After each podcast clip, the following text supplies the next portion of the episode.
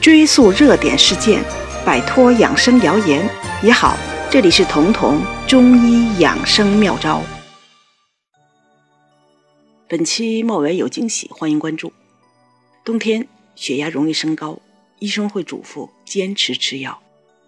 有人吃了降压药感觉不错，但也有人虽然血压降低了，但还是难受，身体并没有因为血压正常而轻松。这是为什么？一个根本的原因是，降压药降的是血压。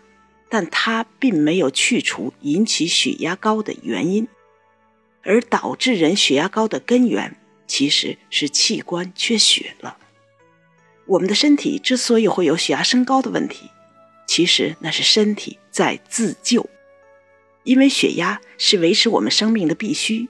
心、脑、肾等各个器官之所以有血流能流过去，能保证供应，就是因为有血压的压力和推动。如果血压过低，推动不足，这些器官就会因为缺血而功能障碍，甚至停止。所以，医生在救治危重病人时，血压正常与否是关系生命的关键指标。医生也非常重视这个指标。大家都知道，冬天是中风的高发季，就是因为天冷、血压高导致的。事实上，夏天中风同样是高发的。但是夏天中风的性质和冬天的中风却完全不同了。冬天往往是血压过高，把血管压迫了，脑出血引起的中风；而夏天天气热，血管扩张，如果原本就有血压低的问题，又在天热出汗多的时候没及时的补充水，血液的总量减少，血压就会更低。过低的血压不能保证脑供血。就容易引起血栓，由此也会引起中风，而这种中风叫低灌注性脑中风。罪魁就是过低的血压使血管的灌注降低了，由此导致的中风。所以夏天要减少降压药的服用，就是为了避免血压过低。这也就提示我们，血压升高是有它的原因的，也有它的必要性。一旦什么时候血液供应不足呢？某个器官缺血了，身体就会向大脑报警，而大脑保证血液供应最及时也是最直接的方法，就是迅速提高血压。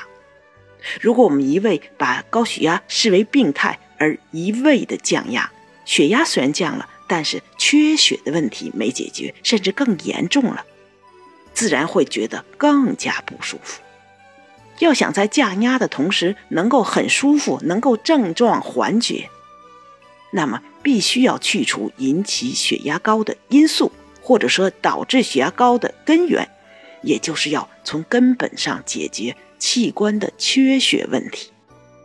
那么，怎么样才能让你的器官不再缺血，从根本上杜绝高血压呢？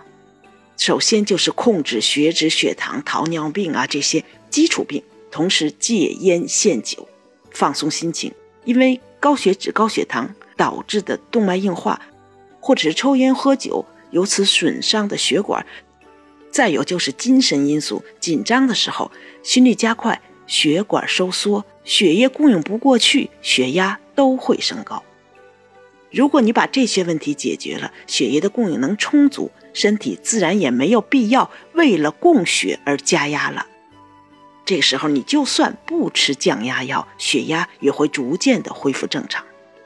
换个角度说，医生会嘱咐病人降压药要终生服用，就是因为你终身都难以改善你错误的生活方式，或者说你的血糖、血脂问题不可能在短期内正常，所以吃降压药其实是一个无奈之举，是为了减少高血压的后患。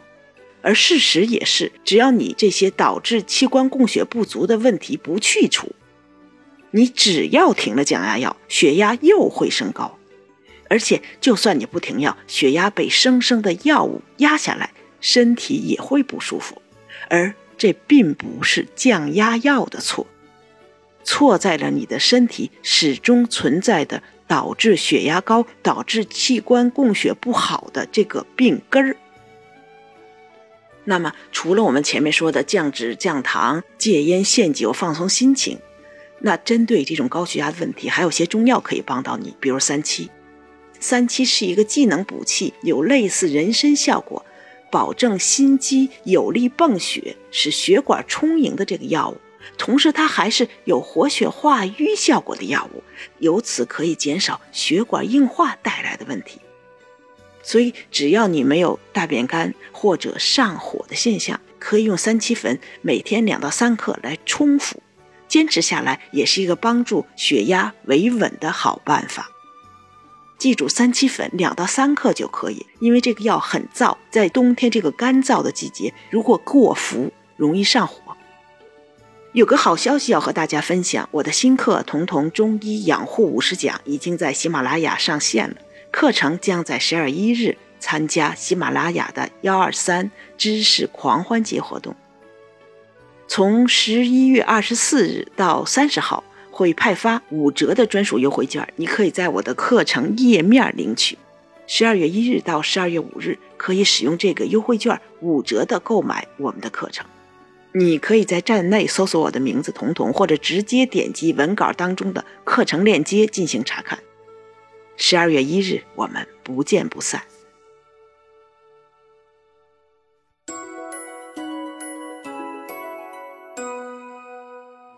本节目由健康新同学、博吉新媒联合出品，喜马拉雅独家播放。